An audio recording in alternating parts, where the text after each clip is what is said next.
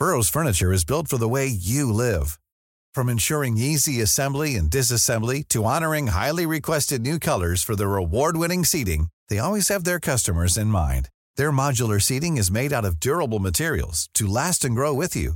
And with Burrow, you always get fast, free shipping. Get up to 60% off during Burrow's Memorial Day sale at burrow.com slash ACAST. That's burrow.com slash ACAST.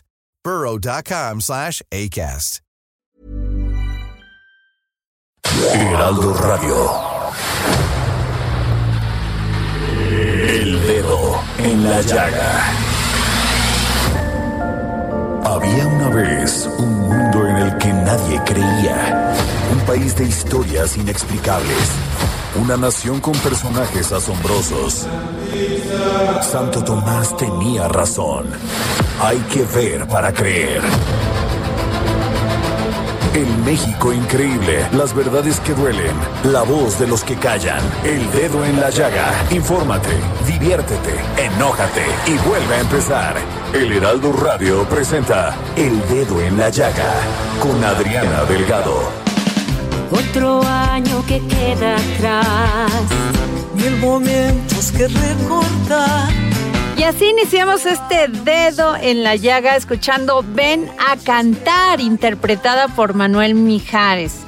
Y es que el pasado mes de noviembre el cantautor mexicano Manuel Mijares lanzó su más reciente álbum titulado Feliz Navidad. Este material discográfico incluye 12 temas, entre ellos Feliz Navidad, Ven a cantar, Dime Señor, Esta Navidad, Mamacita, ¿Dónde está Santa Claus?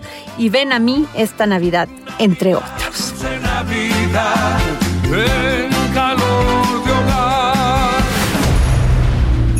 Hoy vamos a estar reunidos con nuestros hijos, algunos que tenemos la oportunidad con nuestros padres. ¿Y qué les puedo decir? Sé que muchos van a tener los sentimientos a flor de piel, porque sin duda algunos pues ya no tienen algún ser querido con ustedes. Sin embargo, lo único que les puedo yo decir Adriana Delgado, es disfruten lo que tienen, que lo principal es salud. Y la salud es el principio para tener toda la energía, el amor, la pasión y la fe por la vida. Platiquen con sus hijos, abracen a su familia si están con ustedes Agradezcanle a Dios, a la vida, de que nos permite todavía verlos, escucharlos y amarlos. Les deseo una feliz Navidad. Y qué les puedo decir más que todo mi agradecimiento por compartir desde sus corazones, desde su casa, este programa, El Dedo en la Llaga. Y nos vamos a poner el dedo en la llaga con Denise Cuadra. Adri, muy buenas tardes a ti y a todo tu auditorio. La Universidad Nacional Autónoma de México se ubica como una de las 100 mejores universidades del mundo en diferentes rankings, esto debido a su quehacer en todas las áreas del conocimiento. El ranking inglés QS World University 2020 la coloca como una de las dos mejores de Iberoamérica. Por su parte, en el ranking de impacto The Times Higher Education, la UNAM se ubica en el sitio 62 de entre 766 universidades de 85 países, en donde este año se evaluó el cumplimiento de los 17 Objetivos de Desarrollo Sostenible de las Naciones Unidas. El Instituto Nacional de Antropología e Historia organizó a través de la Coordinación Nacional de Conservación del Patrimonio Cultural, en colaboración con el Laboratorio de Juegos del Centro de Cultura Digital, el encuentro Mini Game Work Jam Virtual de Conservación del Patrimonio Histórico. Este encuentro en el que echaron mano de la gamificación busca llegar a otros públicos y generar proyectos innovadores que aprovechen las bondades de los videojuegos y juegos de mesa como herramientas de aprendizaje. Los productos lúdicos de la Mini Game Work Jam virtual de conservación del patrimonio histórico pueden jugarse en línea. La alcaldía Magdalena Contreras contará con su primera universidad pública, así lo dio a conocer la alcaldesa Patricia Ortiz, quien calificó el hecho como histórico para sus habitantes. La institución de educación superior pública está ubicada en la colonia San Bernabéu Cotepec y cuenta ya con un edificio terminado y algunos salones y estructuras. Se espera que la nueva unidad académica inicie actividades con 2.100 alumnos de manera presencial tan pronto como la pandemia lo permita. Gracias, hasta aquí la información. Y ahora es momento de escuchar esta entrevista que realizó Denise Cuadra con Eduardo Calixto. Hola Adri, pues como ves, aquí tenemos al doctor Eduardo Calixto. Él es médico cirujano y doctor en neurociencias por la UNAM. Realizó un postdoctorado en fisiología cerebral en la Universidad de Pittsburgh en Estados Unidos. Es autor de 23 publicaciones científicas en revistas internacionales especializadas en neurociencias y de los libros Neurotweets, Un clavado a tu cerebro y Amor y desamor en el cerebro. Doctor Eduardo Calixto, ¿cómo está? Muy buenas tardes. Muy buenas tardes. Un honor y un gusto platicar contigo con nuestros amigos del Heraldo. Igualmente, un gusto tenerlo aquí para el dedo en la llaga. Su más reciente libro es El Perfecto Cerebro Imperfecto de Editorial Aguilar. ¿Qué podrán ver todos aquellos que quieran leer este libro? ¿Qué es lo que se encuentran en él? Pues, Denise, es un libro que habla de la maravilla que es el cerebro, de todo lo bueno y hermoso que hemos podido haber hecho con él, convivir, amar, sentir y al mismo tiempo como algunas cosas que han sido maravillosas en nuestra vida nos pueden, por ejemplo, activar ciertos elementos que por momentos nos dejan en condiciones no muy, no muy bien. Te, te pongo un ejemplo. Somos una especie que nos adelantamos a muchos de los hechos y te dices, bueno, eso es buenísimo porque de alguna manera no nos dejamos que pues un depredador nos gane o, o nos, nos cobramos cuando hace frío.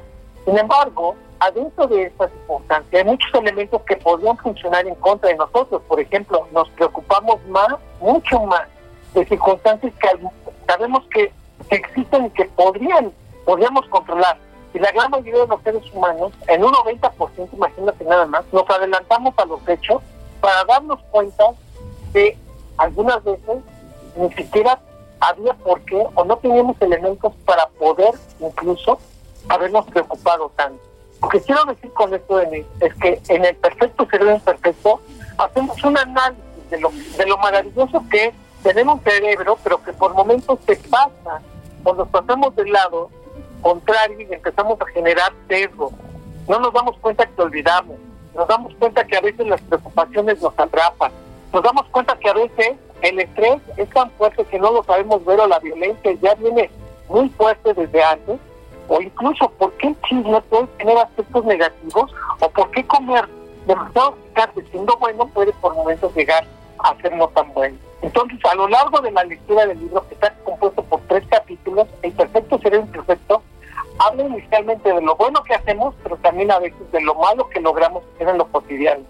Y de esa manera, pues procuro hacer una lectura para que seamos más, digamos, conscientes de que a veces nos convendría pensar un poquito mejor de que pues no es bueno estarnos preocupando tanto, que es bueno jerarquizar nuestros problemas y que por supuesto estas neuronas se pueden adaptar mucho mejor si lo trabajamos adecuadamente. Doctor, para estas fechas decembrinas, ¿cómo funciona el cerebro? Ya que por una parte tenemos todas las fiestas, la parte de los regalos, pero por otra también se habla mucho de, de índices de suicidio, pues un poco altos, ¿Cómo funcionan estas fechas y cómo cambiamos el chip en esta temporada? Es, demasiado complicado, pero déjame te cuento. Tenemos mucho de aprendizaje. Siempre los seres humanos pensamos en ciclos. Es decir, circunstancias de, oye, ¿por qué pensamos que en diciembre se acaba algo y, tenemos toda la probabilidad de empezar otra cosa? ¿no? ¿Por qué? Porque eso no lo pensamos en enero, en julio, ¿no? ¿Por qué tiene que ser de esta manera? Al cerebro le encanta tener, empezar, terminar ciclos, empezar ciclos, paradójicamente, y nos cuesta mucho trabajo realizar otras, otras evaluaciones. Entonces, lo que pasa en diciembre, por un lado, disminuye el ciclo luz-obscuridad. Ahora las noches son más largas y biológicamente cambia la producción de melatonina y en consecuencia el cerebro tiende a disminuir su actividad en el día. Somos más propensos a comer y somos más propensos a deprimirnos.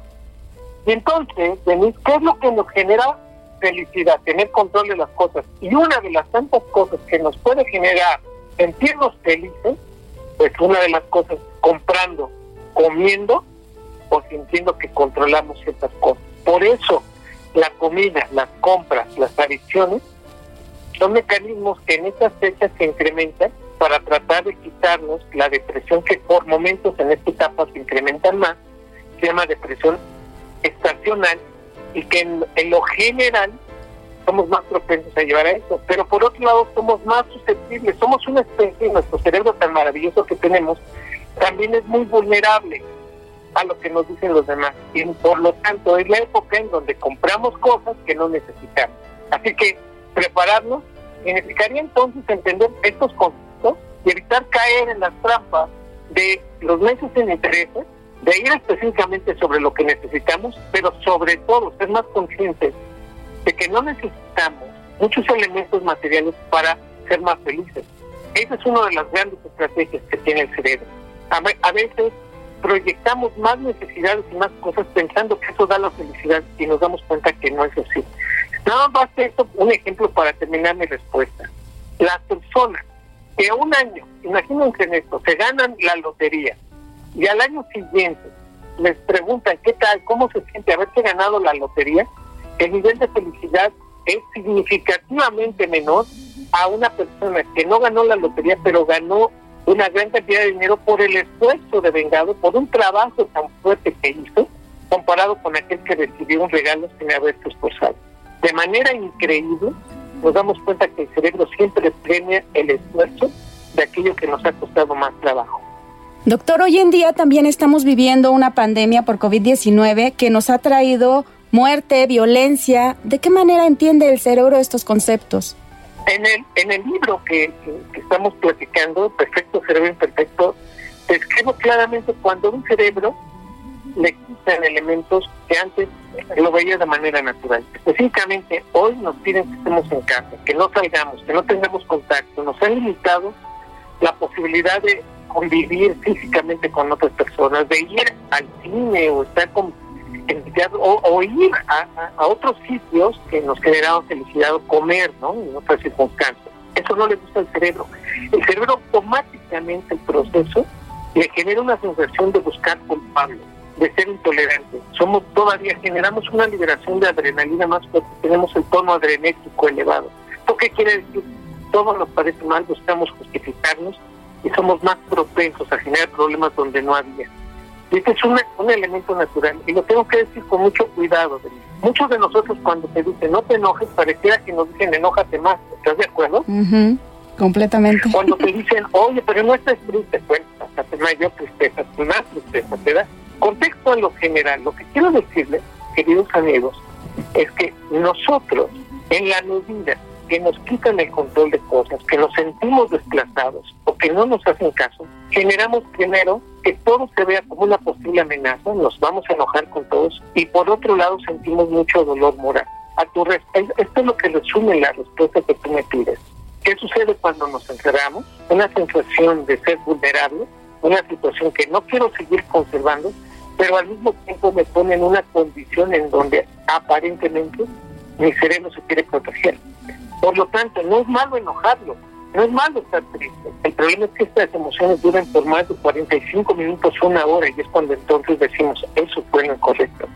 Aquí el punto es, si vamos a estar adentro, tenemos que entender por qué estamos adentro.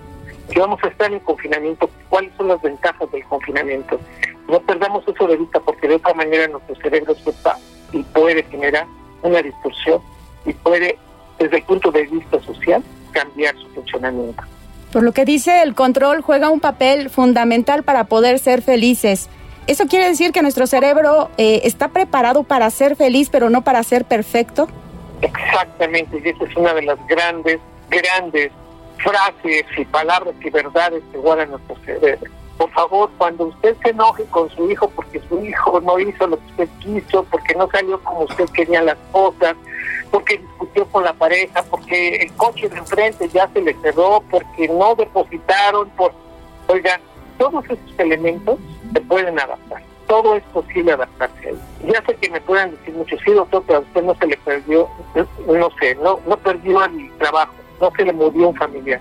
Y mi respuesta es, ambas cosas ya sucedieron. Y sin embargo, le puedo decir que depende mucho cómo nos adaptamos a esos eventos. Mi comentario a este punto yo le diría, oiga, a poco teniendo todo lo que usted vestido, lo hace feliz. Y nos vamos a dar cuenta de algo. El punto hedónico, el punto de felicidad siempre se está moviendo en la vida. Por eso yo le digo, prefiera, prefiera ser feliz a ser perfecto. Créame que su cerebro no se va a conflictuar tanto, duerma mejor, ponga atención en lo que come, haga un poco más de ejercicio, quédate más y de verdad haga más perfecto su cerebro que de lo perfecto que hacemos cotidianamente. Doctor, eh, si nosotros no saltamos esta parte del control, podemos llegar a obsesionarnos. ¿Esto llevaría a que, a, que nuestro cerebro atentara contra nosotros mismos? Sí, por supuesto. Y tenemos a veces ya tantos problemas, dice uno, mira, me he preparado tanto para esto, me he hecho tantas cosas para aquello, y nos damos cuenta que a veces eso genera obsesiones. Y la obsesión está atrás de, por ejemplo, de muchos procesos de trastornos que pueden llevar incluso a la depresión y la depresión nos genera ansiedad. Con toda esta historia, lo que le tengo que decir es, seamos conscientes de lo que está pasando. Y efectivamente, muchos de estos eventos, de que una persona empieza primero a golpearse, a dañarse o a pensar en terminar con su vida, viene atrás de elementos que precisamente podíamos haber controlado, pero no nos quisimos dar cuenta o no nos quisimos dar cuenta. Y es por eso que cuando una, una, por ejemplo, una depresión entra en casa, la depresión no solamente enferma a una persona, enferma a la familia. Ya no nos podemos reír igual, ya no nos sentimos con la misma libertad o con las mismas cosas que podíamos haberlo hecho antes. Pero así como lo digo y con la responsabilidad que lo digo, es, oiga, nos conviene integrarnos y platicar con esa persona y nos conviene a todos pedir ayuda a un profesional de la salud para que esto no vaya más allá. Hoy lo sabemos, que el 75% de los suicidios están relacionados con la depresión. ¿Y sabes cómo decimos muchas veces a la depresión? Le decimos que es tristeza y que se nos va a pasar, o que le echemos ganas, que mañana será otro día, que, pensemos en los niños pobres o en, el hambre de África, o que alguien ya nos quitó el derecho de quejarnos. No, todos tenemos derecho a sentirnos mal y hablar de lo mal que sentimos con la emoción. No, no cambiemos la emoción por lo que nos dicen, es nuestra emoción y digamos de qué es lo que sentimos. Pero si esto nos empieza a atrapar más, entonces quiere decir claramente que necesitamos ayuda. Y por eso la terapia, los psicólogos, los psiquiatras y algunos medicamentos en un momento indicado pueden ayudar para cambiar. Y es por eso que le podemos ayudar a nuestro cerebro a ser un mejor cerebro. Y pasando a la parte contraria, hablando del amor, ¿qué rol juega esto en el cerebro?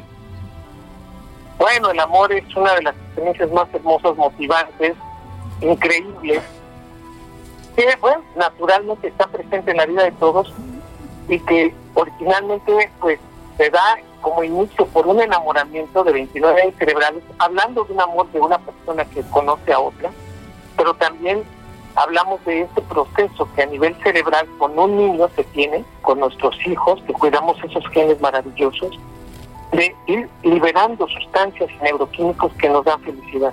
Si hoy lo valoramos, el amor nos ha hecho más fuertes y nos ha hecho capaces de entender que como especie nos podemos adaptar mejor. El amor nos da la oportunidad de volver a hacer cosas, aún sabiendo que no podíamos haberlas hecho, hecho y darnos cuenta que vale la pena tener esa experiencia. Imagínate nada más, nos vamos a enamorar siete veces en la vida aun cuando ya estemos casados y tengamos compromisos, eso implica que el cerebro se limite para las, para las relaciones. Finalmente ya la decisión de querer ser infiel será otra cosa. Pero precisamente el amor, el amor nos otorga tanta felicidad que bien llevado, que el proceso bien entendido, es uno de los motivadores y una de las estrategias neuroquímicas y anatómicas más importantes que mueven al mundo. Doctor, pues muchísimas gracias por haber aceptado esta entrevista. Un honor, muchísimas gracias, Denise. Que estés muy bien y un saludo a todas las veces que en este momento nos escuchan. Claro que sí, un enorme abrazo. Él fue el doctor Eduardo Calixto, doctor en neurociencias, quien nos habló acerca de su más reciente libro, El perfecto cerebro imperfecto. Y gracias, doctor, por haber estado aquí en El Dedo en la Llaga. Y nos vamos con Miriam Lira y el momento gastrolab. Vanguardia culinaria. Tendencias gastronómicas. Recomendaciones. Restaurantes. Entrevistas. El ingrediente secreto eres tú. Gastrolab. Con Miriam Lira. En el dedo en la llaga. Hola, ¿qué tal Adri, amigos del dedo en la llaga? Me da mucho gusto saludarlos el día de hoy, de tener la fortuna de llegar hasta sus hogares en esta fecha tan significativa para todos nosotros. Deseo que esta Nochebuena puedan disfrutar en compañía de sus seres queridos, en esta ocasión con el círculo más cercano, y que pasen una tarde en armonía, generando recuerdos y forjando lazos a través de uno de los actos más bonitos que tiene el ser humano y que es compartir la mesa.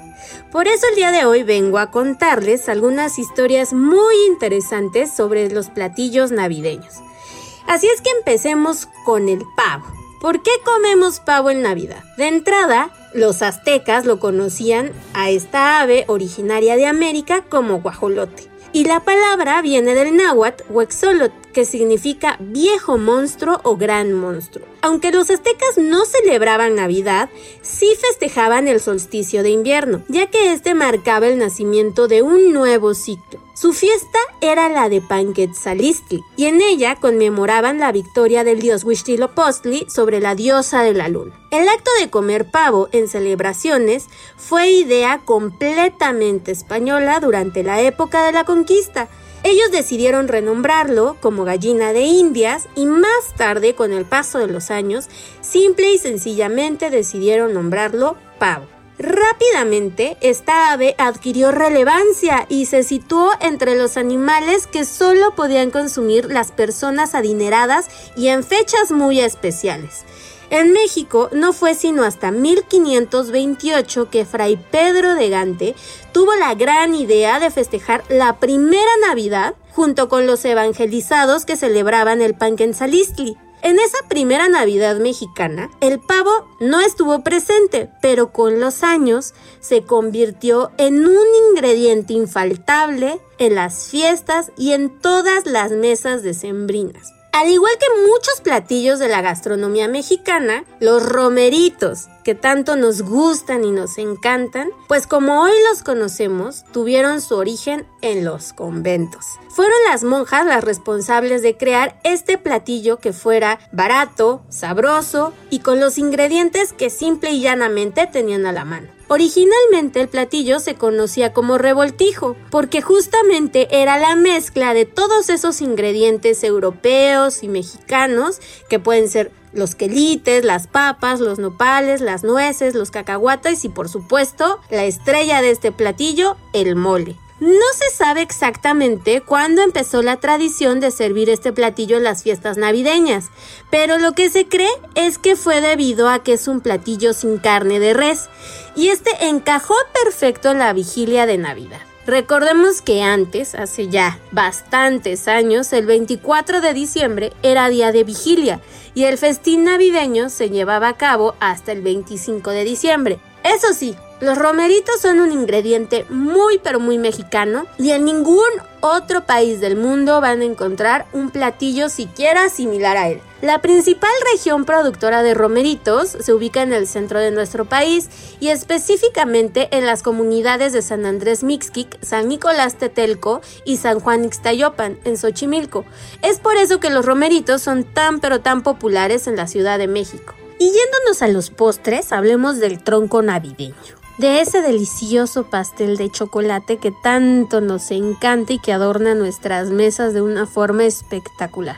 Bueno, pues este rollo de panque, que generalmente, pues como les digo, va acompañado con crema, chocolate, frutos rojos, viene de una tradición más antigua que la misma Navidad. Es una costumbre celta. Y ellos creían que cuando llegaba Yulé, que era el solsticio de invierno, cada familia tenía que salir a buscar un tronco.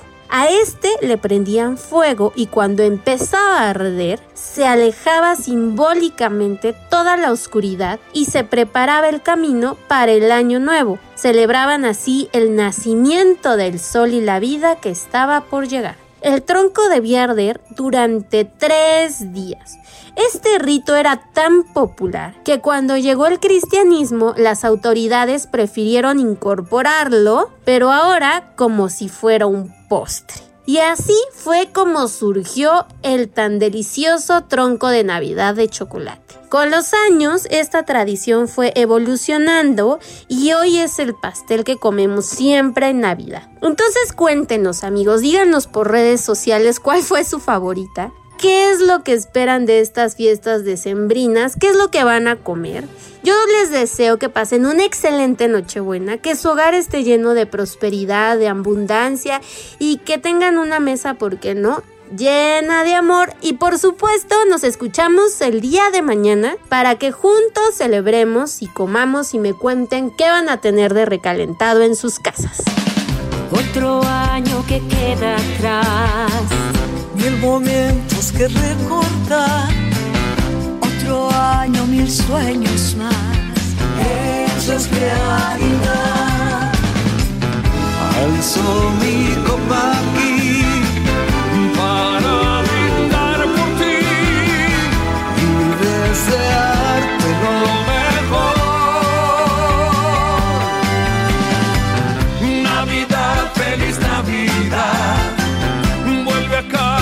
vuelve al hogar. Navidad, dulce Navidad, en calor de hogar. Sigue a Adriana Delgado en su cuenta de Twitter arroba Adri Delgado Ruiz. Además, te invitamos a enviar tus opiniones y comentarios en texto o por mensaje de audio a través de WhatsApp al 55 2544 3334. Y si quieres escuchar El Dedo en la Llaga de El Heraldo Radio, en cualquier momento y donde quiera que te encuentres, descarga el podcast disponible en Spotify y iTunes.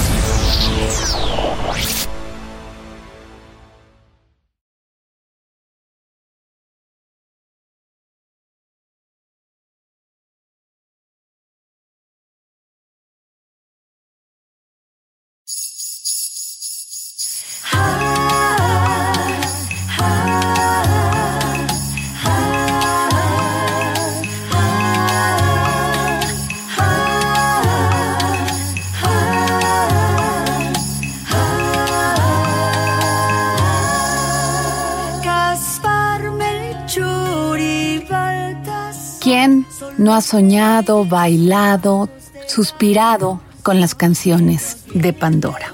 Sí, este trío conformado por Fernanda, Isabel y Maite nos han hecho muy felices desde que grabaron su primera canción en 1987.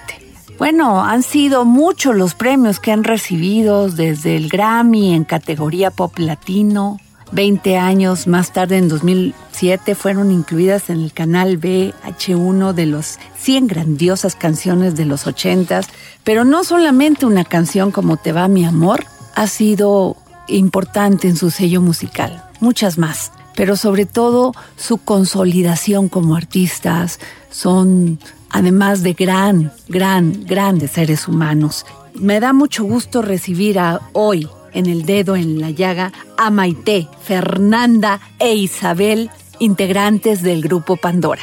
Tres voces, tres mujeres, tres pasiones. Híjole, hablar de ellas es hablar del amor, de la pasión, de la fe, de la esperanza que durante 35 años nos han dado. Maite, Fernanda e Isabel, sí, el grupo Pandora. Maite, Fernanda, Isabel, ¿cómo están? Qué gusto saludarlas. Qué, bonitas palabras, muchísimas gracias. Gracias por esta entrevista, muchas gracias y qué bonitas palabras. No, este, ¿con quién? Eh, a ver, ah, tengo... Estoy hablando con Maite, Maite, Maite. Maite, e Isabel. Creo que Fernanda no está, ¿verdad? Mm. Fernanda no está, fíjate Adriana, hola, buenas tardes. Eh, eh, Fernanda está enferma, le dio COVID y está en su casa, pero bueno, está bien dentro de lo que cabe. Pero ha sido, está en estos días en donde le dijo el doctor que entre el día 8 y el 12 es cuando el cuerpo empieza a luchar para, para, luchar contra, contra el mismísimo COVID y, y, está justo en estos días, entonces no ha podido ni con su alma, pero bueno, pues le deseamos pronta, muchos amores. pronta recuperación, Isabel. Y bueno, pues empezaría con, híjole, no les ha tocado fácil. Es una carrera compleja, una carrera difícil con sus, con sus altibajos, como esto que estamos viviendo en este momento, una pandemia donde pues ustedes que son este artistas que salen a dar todo a un escenario pues lo han tenido que suspender. ¿Cómo ha sido estos momentos para ustedes? ¿Estos momentos de COVID? Sí, de esta eh, pandemia, de este confinamiento. Pues mira, hemos pasado por todos los lo, que ha pasado el ser humano, que es de pronto adaptarte a, esta a esta o sea que de repente te quiten la libertad, te metan y te sometan a esta eh, psicosis de, de, la limpieza y de no poder agarrar algo y pues como todo el mundo, ¿no? Que la que no no no no no ha sido fácil. Más sin embargo, con alegría te digo y como siempre que que que pues, el ser humano tiene una capacidad de adaptarse impresionante y cada día estamos pues más, más ubicados en lo que nos toca vivir, más no contentos porque pues bueno seguimos en esta alerta, pero sí más, más relajados siento yo, ¿no? Em, con la pena enorme de la gente que se ha ido, que, que esta enfermedad se las ha llevado, eh, con esta gente con, que han perdido familiares, pues siempre empatizamos, siempre estamos con ellos mandándoles un abrazo, pero los que aquí seguimos vamos a tirar para adelante, a ver las cosas con muy buena cara, eh, hacer lo mejor que se pueda dentro de nuestro trabajo y gracias a la tecnología para para poder dar a conocer todo, todo lo que se hace, o ver películas, o ver series, en fin, ¿no? Gracias a Dios estamos en una época donde podemos pasarla bien dentro de lo que cabe. Así es. Isabel, el 29 de noviembre de 1984 firmaron su contrato para integrarse como el grupo Pandora. Muchos años, se dicen, se dicen, fácil, Isabel y Maite, pero pues ¿qué ha sido desde esas niñas que firmaron y que además pidieron que Hernaldo Zúñiga pues les compusiera una canción. ¿Qué ha pasado en Cómo te va mi amor de Maite, Fernanda y, e Isabel hasta el día de hoy? ¡Újale! No, hombre, mi Adriana, pues sí, ha pasado muchas cosas. Son 35 años de, de caminar, de trabajar, de cantar, de mm. viajar, este, con sus altas y sus bajas, como debe de ser toda carrera y todo trabajo, porque todo en la vida tiene sus buenos momentos y sus no tan afortunados. Este, pero bien, la verdad es que hemos sido unas mujeres muy, mm, me atrevería a decir, reconozco que somos muy tenaces, muy chambeadoras y muy cercas y, aquí seguimos dándole, dándole guerra, dando dando este, canciones y luchando para seguir aquí en, en, en, vigencia después de 35 años, después de aquel Como te va mi amor, y, seguir siguiendo adelante con una carrera, verdad, muy satisfactoria, muy llena de cosas bonitas, también con sus momentos no tan afortunados, pero que nos han hecho ser eh, muy artistas en cuanto a saberte reponer, como dice Maite, mi hermana, levantarnos al castigo. Y, a ver, al castigo quiero decir, eh, hipotéticamente hablando, ¿eh? No creas tú que no vayan a pensar que el castigo, oye, pues cómo las castigaban. Claro. Em, pero bien, la verdad, eh, siento que, que, que hemos hecho una carrera linda y estamos profundamente agradecidos con el público y con ustedes, los medios también, que siguen teniendo interés en entrevistarnos, en, en, hablar de nosotras y siempre muy agradecidas, de verdad. Eh, les pregunto, se lanzaron hace 35 años, eran ustedes unas jovencitas. Las cosas han cambiado, las mujeres hemos peleado por tener más libertad, igualdad, que se nos reconozca. ¿Qué, ¿Qué, ha pasado en estos años con, con Pandora? Porque eh, para ustedes ha sido difícil sacrificar esta carrera por su libertad o por el amor.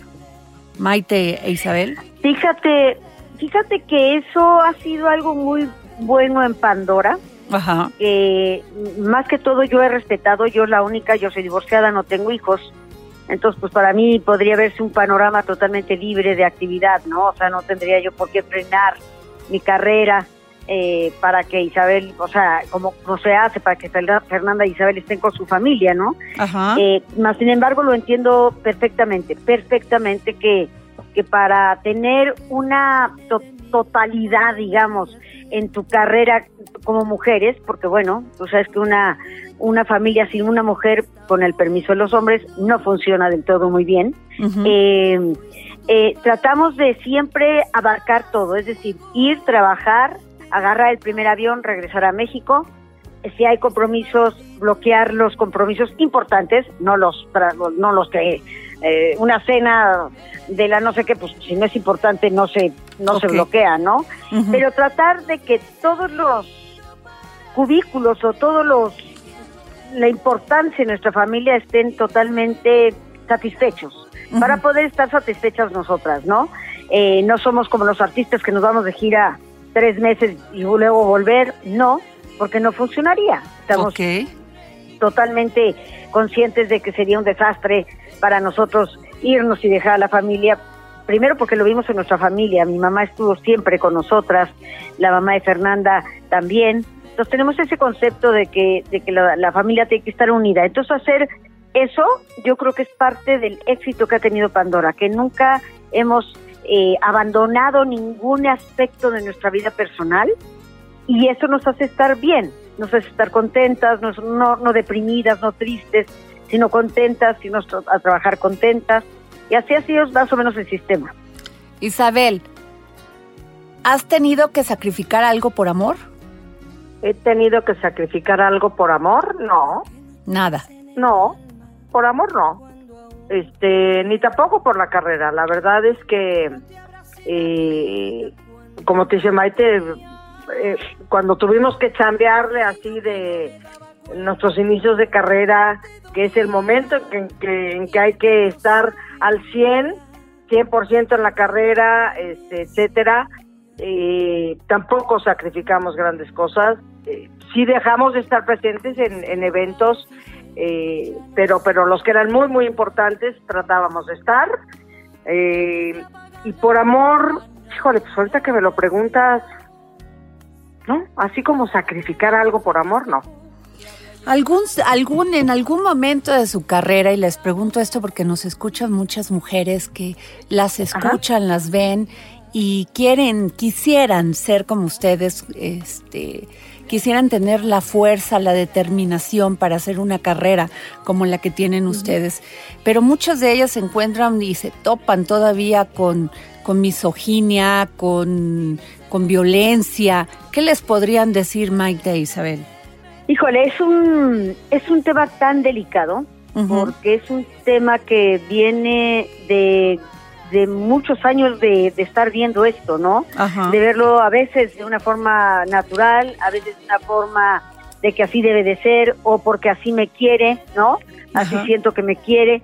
Es tan personal ese tipo de, de conductas que por supuesto yo no, no comulgo Ajá. y tengo y tuvimos la enorme fortuna Isabel y yo de no verlo en nuestra en nuestra familia no Eh, pero es algo que es tan delicado porque es individual es el estilo individual de cada uno no debería de haber ningún tipo de violencia no debería de haber ningún tipo de obligación eh, sin eh, sin querer que, que tú lo tengas abuso maltrato eh, que no te deje ser tú, ¿no? Mas, sin embargo, ya es algo legendario, es lo que se trae, ya se trae de educación de muchos años atrás, de muchas generaciones cambiar atrás, la cultura. Que yo creo que en nuestras manos está terminar con esto.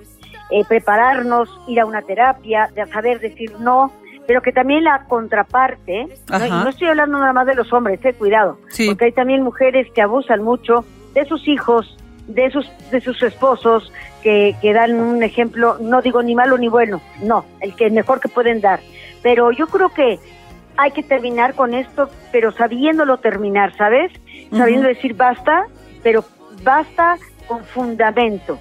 Eh, sabiendo decir ya no quiero esto, esto ya no. Y no verlo como algo de, como yo lo viví, o lo vivió mi mamá, o lo vivió mi abuelita, ¿no? Tiene que repetirse el patrón, claro. Exactamente. Hay que romper con un patrón. Pero romper con un patrón representa prepararse para ello. Es es que alguien te ayude, es que alguien tenga la, la, manera de llevarte por el camino, de saber decir no, sin miedo y con dignidad, y saber que no tienes tú por qué pasar por eso.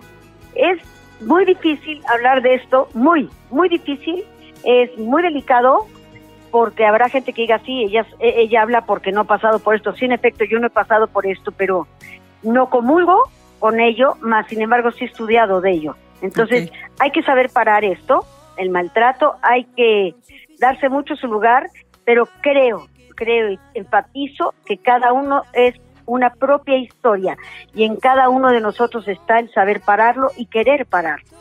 Muy bien. Este, Maite, tú querías ser este maestra, enfermera o doctora, según lo que tengo aquí, ¿eh? ¿Alguna de estas aparte de cantar este, la lograste. bueno, además decides estudiar publicidad, o sea, eres la artista, la artista genuina del grupo.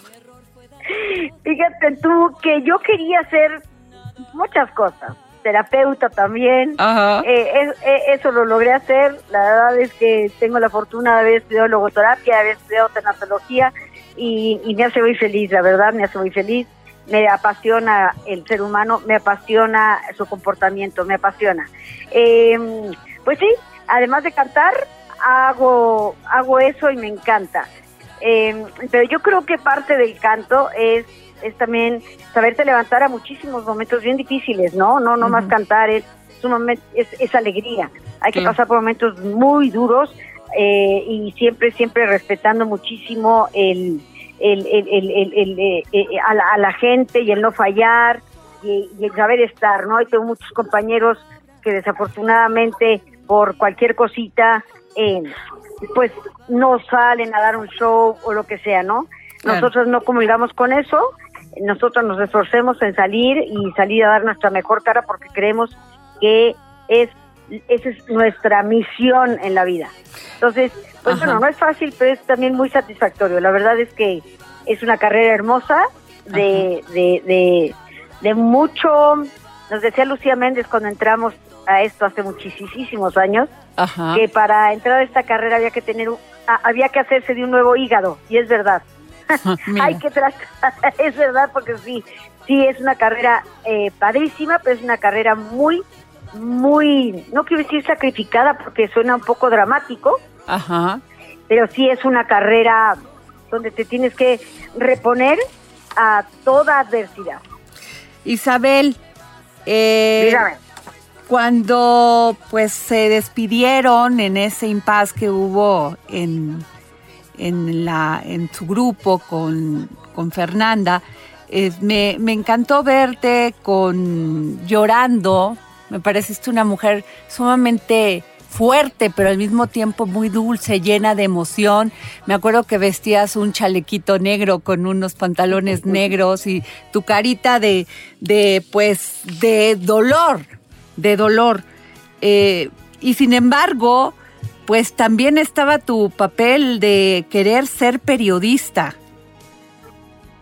Estudiaste en la Carlos Septién García. Así es, señora. ¿No? Y ¿qué, te ha dicho el periodismo? Porque pues también hay mucha joven que desea ser periodista, pero tú decidiste ser cantante, pero siempre es parte de la formación de un ser humano. ¿Qué te ha dicho el periodismo en esta carrera?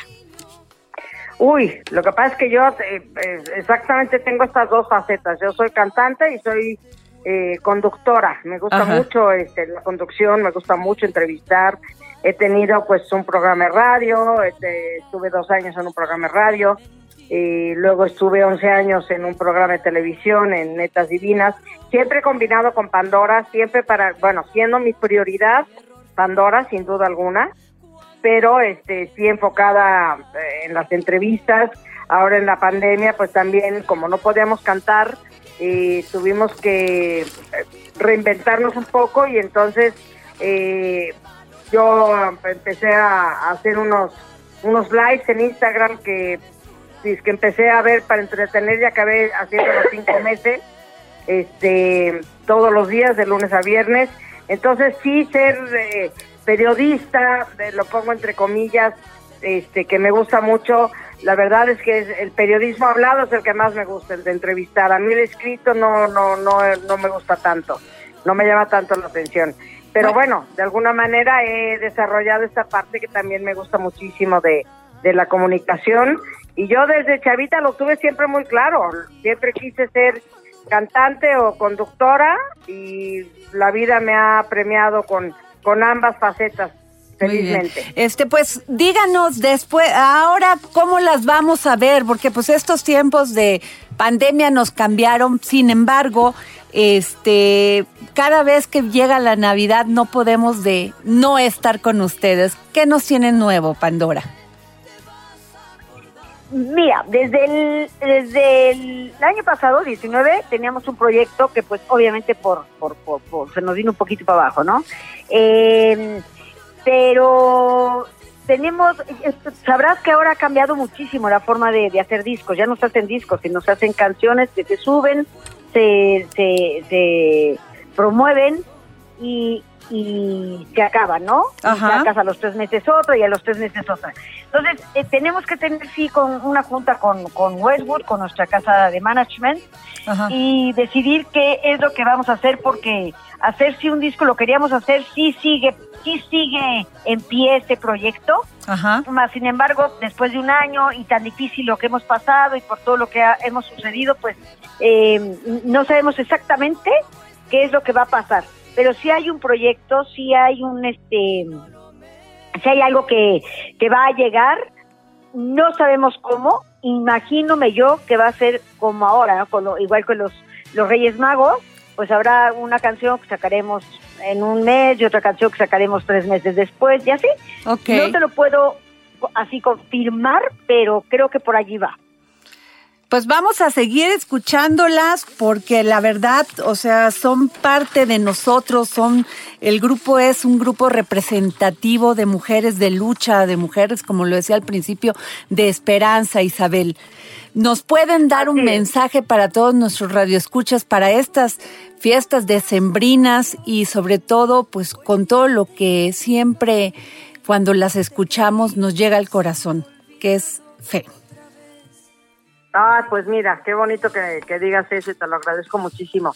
Eh, eso es lo que queremos, este, eh, como proyectar y, darle a la gente con este nuevo villancico. Eh, eso, esperanza, esperanza, fe, luz, de que todo va a salir adelante, de que el tiempo que estamos viviendo, sin dejar de empatizar con la gente que, que ha tenido pérdidas en este año sobre todo las pérdidas de COVID también que ha sido tan, tan inesperado. Eh, pues tener esa, esa vibra y este espíritu navideño muy en alto, muy, muy, muy presente, muy, sí, eso, vibrando, vibrando bonito y vibrando en alto, porque creo que es lo más importante en estas, en estas fechas, que, que ciertamente van a ser diferentes, van a ser eh, distintas a las que han sido en muchos años para muchísima gente, pero vamos a vivirlas y vamos a, vivirlas y tratar de vivirlas de la mejor manera posible y con el em, con, el positivismo por delante y, sabiendo que esto en algún momento va a tener que tener un, fin y, volveremos poco a poco a, nuestra vida normal. Pero eh, hoy por hoy, en el 2020, nos toca vivir estas navidades eh, diferentes, pero no por ello que nos quiten este espíritu navideño que es tan, tan importante. Pues muchas gracias Maite e Isabel, gracias de Grupo Pandora, gracias por tomarnos la llamada para el dedo en la llaga. Al contrario, muchas gracias a ti, deseándoles de verdad que tengan una Navidad hermosísima, hermosísima, hermosísima.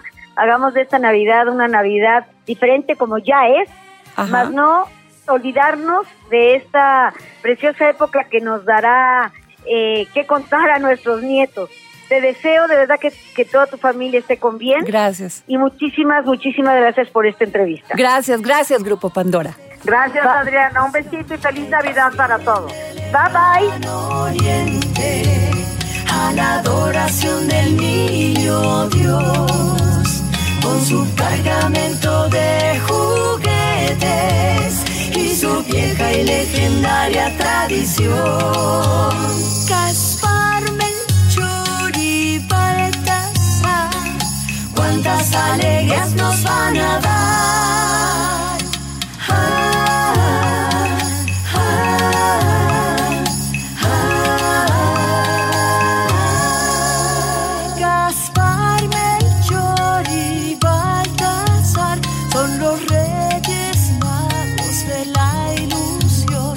Ellos vienen del lejano oriente a la adoración del niño Dios.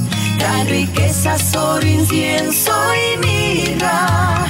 Los tres reyes vienen derramando el bien. Gaspar, Melchor y Baltasar siguen a la estrella de Belén.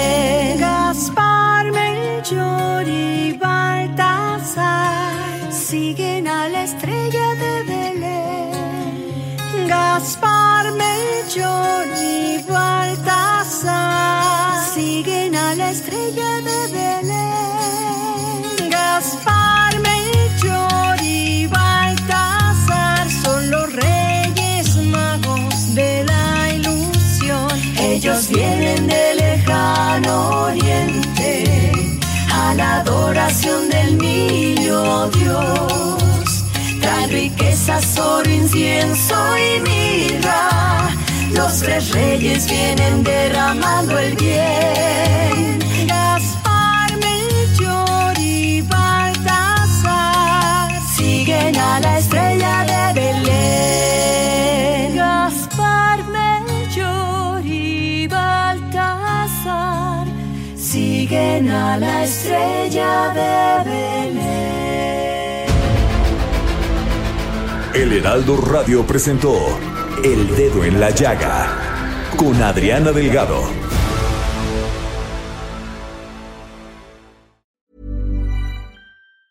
Planning for your next trip?